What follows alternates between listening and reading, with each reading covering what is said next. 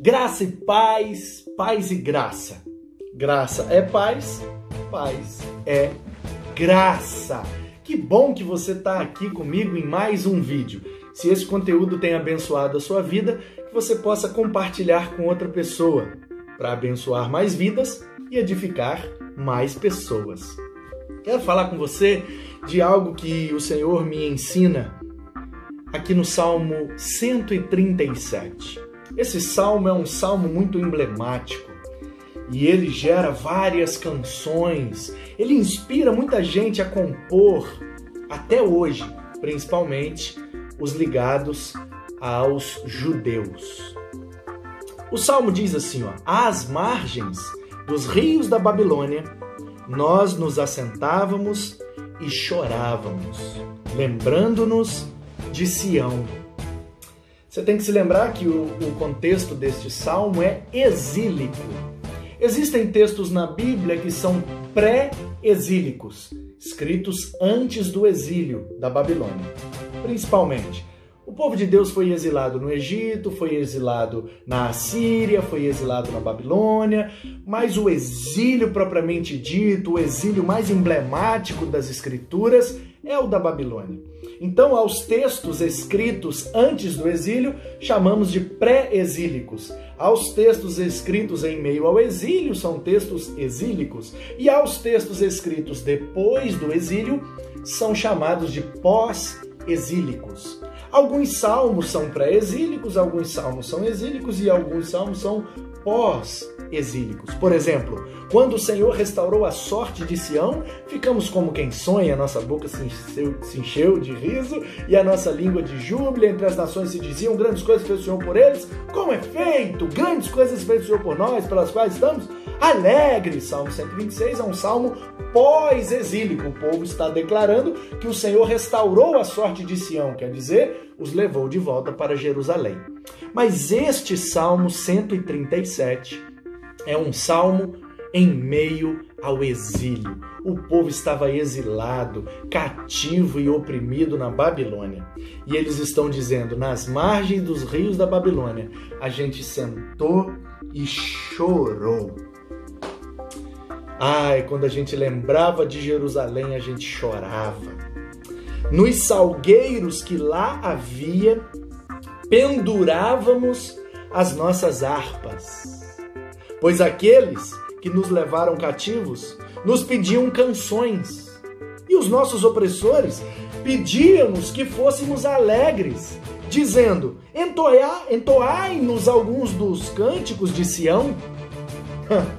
Como, porém, haveríamos de entoar o canto do Senhor em terra estranha?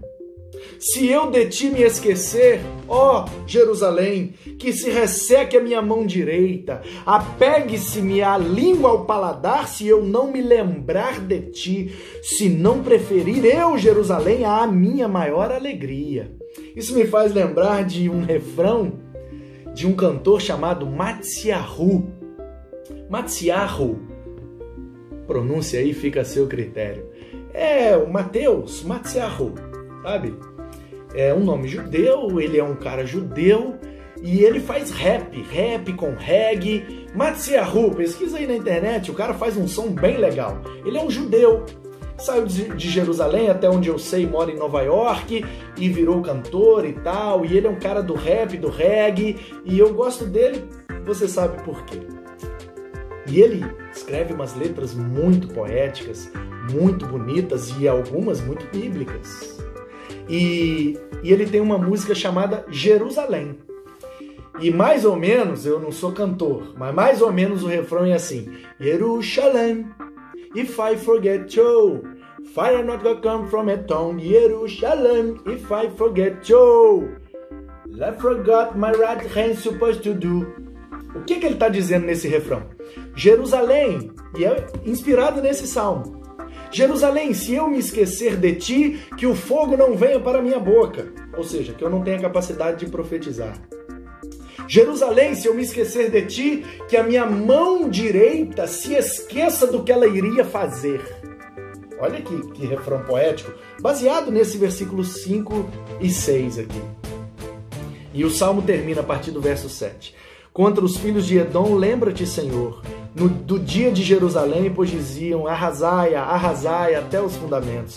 Filha da Babilônia, que hás de ser destruída, feliz aquele que te der o pago do mal que nos fizeste. Feliz aquele que pegar teus filhos e esmagá-los contra a pedra. Olha que salmo de lamento, que salmo entristecido, que salmo imprecatório, que salmo contundente. É um salmo anônimo. Pelo menos não podemos bater o martelo e dizer quem o escreveu. Mas eu tiro uma lição aqui muito preciosa. Não sei se você já percebeu. O versículo diz assim, ó, os versos, né? Ah, eu não estou mais em Jerusalém. Eu estou na Babilônia. Estou sofrendo, eu estou triste, eu estou oprimido, eu estou estressado, eu estou com problemas, problemas sérios. Principalmente eu estou em terra estranha. Então eu não tenho motivos e não tenho condições de louvar ao Senhor. Ah, querido, apesar de compreender o drama, apesar de entender como pastor o sofrimento desse povo, eu não concordo com eles. E eu acho que eles perderam grandes oportunidades de louvar ao Senhor, mesmo em meio à dor, mesmo em meio ao sofrimento, mesmo estando em terras estranhas. A vida vai nos levar por terras estranhas. A vida vai nos conduzir por caminhos tortuosos, difíceis, por vales sombrios como a morte. Mas nós não temeremos mal algum, porque o Senhor se faz presente. A sua vara e o seu cajado nos consolam. Aleluia! Não há nada que possa parar um adorador. Nem a circunstância, nem a escassez, nem a dificuldade, nem a opressão ou a perseguição. Nós precisamos, mesmo e principalmente em meio às lutas e dificuldades, ter um motivo para louvar e adorar o Senhor nosso Deus. Ah, meu irmão, minha irmã, não pendure a sua harpa no salgueiro. Não! Louve ao Senhor, adore a Deus, mesmo no cativeiro, mesmo na Babilônia, mesmo oprimido. Louve, louve e adore ao Senhor, porque Ele é um motivo suficiente para nos fazer adorá-lo, porque nós não o adoramos pelo que ele faz, nós o adoramos pelo que ele é. E o que ele é é motivo suficiente para nos fazer louvá-lo por toda a eternidade. Aleluia! Louvado seja Deus!